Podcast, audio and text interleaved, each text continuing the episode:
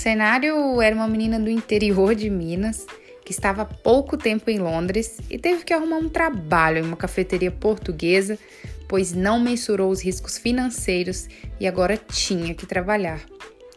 Quando a dona do café resolveu viajar, na minha primeira semana de trabalho, eu fui invadida por sentimentos como ansiedade, medo, insegurança, sabe?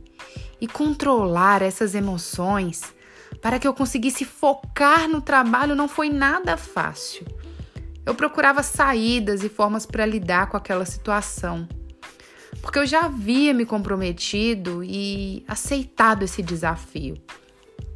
E se tem algo que eu considero indispensável, é que quando eu faço um compromisso com algo ou alguém, eu cumpro.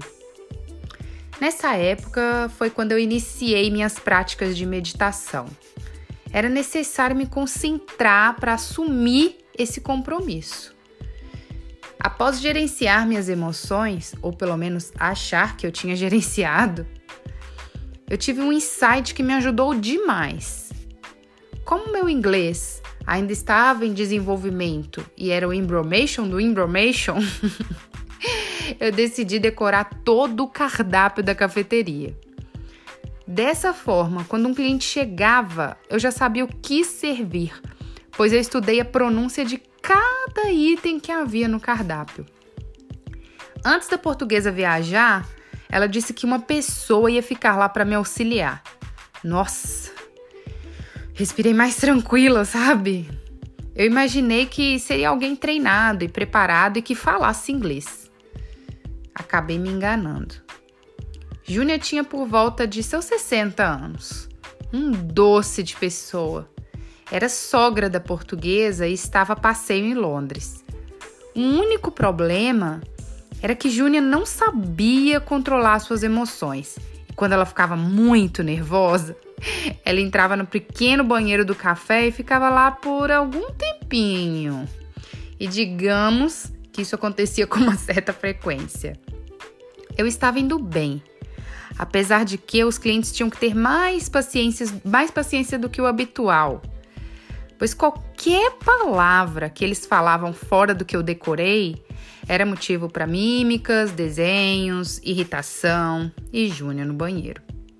Depois de dois dias sobrevivendo, entrou um senhor muito simpático, tipicamente inglês, alto, com as bochechas avermelhadas e os cabelos brancos. Quando ele começou a falar, nada do que ele pedia estava no bendito cardápio. Eu não entendia se era sanduíche, se era salgado, café. Júnia já estava no banheiro e eu tendo que lidar sozinha com aquela situação.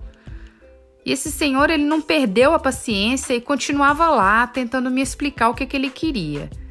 Depois de alguns minutos, tomei a iniciativa de preparar um sanduíche. Alguma coisa ele estava querendo toda minha meditação e preparo foram literalmente por água abaixo. Eu estava tão desequilibrada com aquela situação, a minha mão suava, minha garganta estava seca.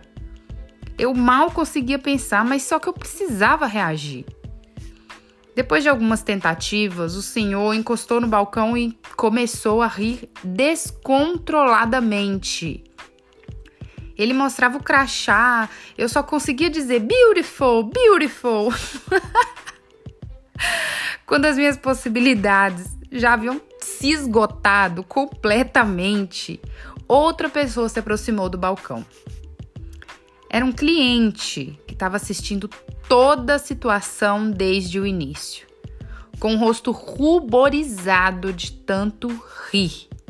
Ele era português e falou: Moça, esse senhor é da companhia elétrica. Ele veio apenas fazer a medição e queria saber aonde que fica o medidor. Ele falou: "Eu posso subir a escada?" Você diz que entende e oferece um pão. Ele pergunta para você: "É à direita?" Você vai e oferece queijo e tomate.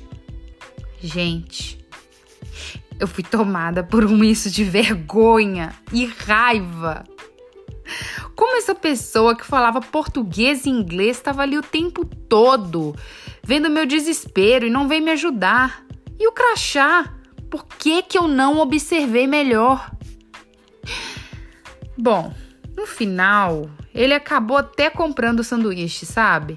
E a maior lição que eu tirei dessa situação é que por mais pressão que a gente possa sofrer durante o trabalho, é necessário encontrar um ponto de equilíbrio, ter atitude e observar o cenário à nossa volta. Eu espero que vocês nunca passem por isso. Se você for empreendedor, o conselho que eu te dou é: treine alguém antes de colocar essa pessoa, porque eu quase fechei esse café. Se você for assim, meio aventureiro que nem eu, mensure os riscos, faça tudo planejado e não esqueça: olhem o crachá.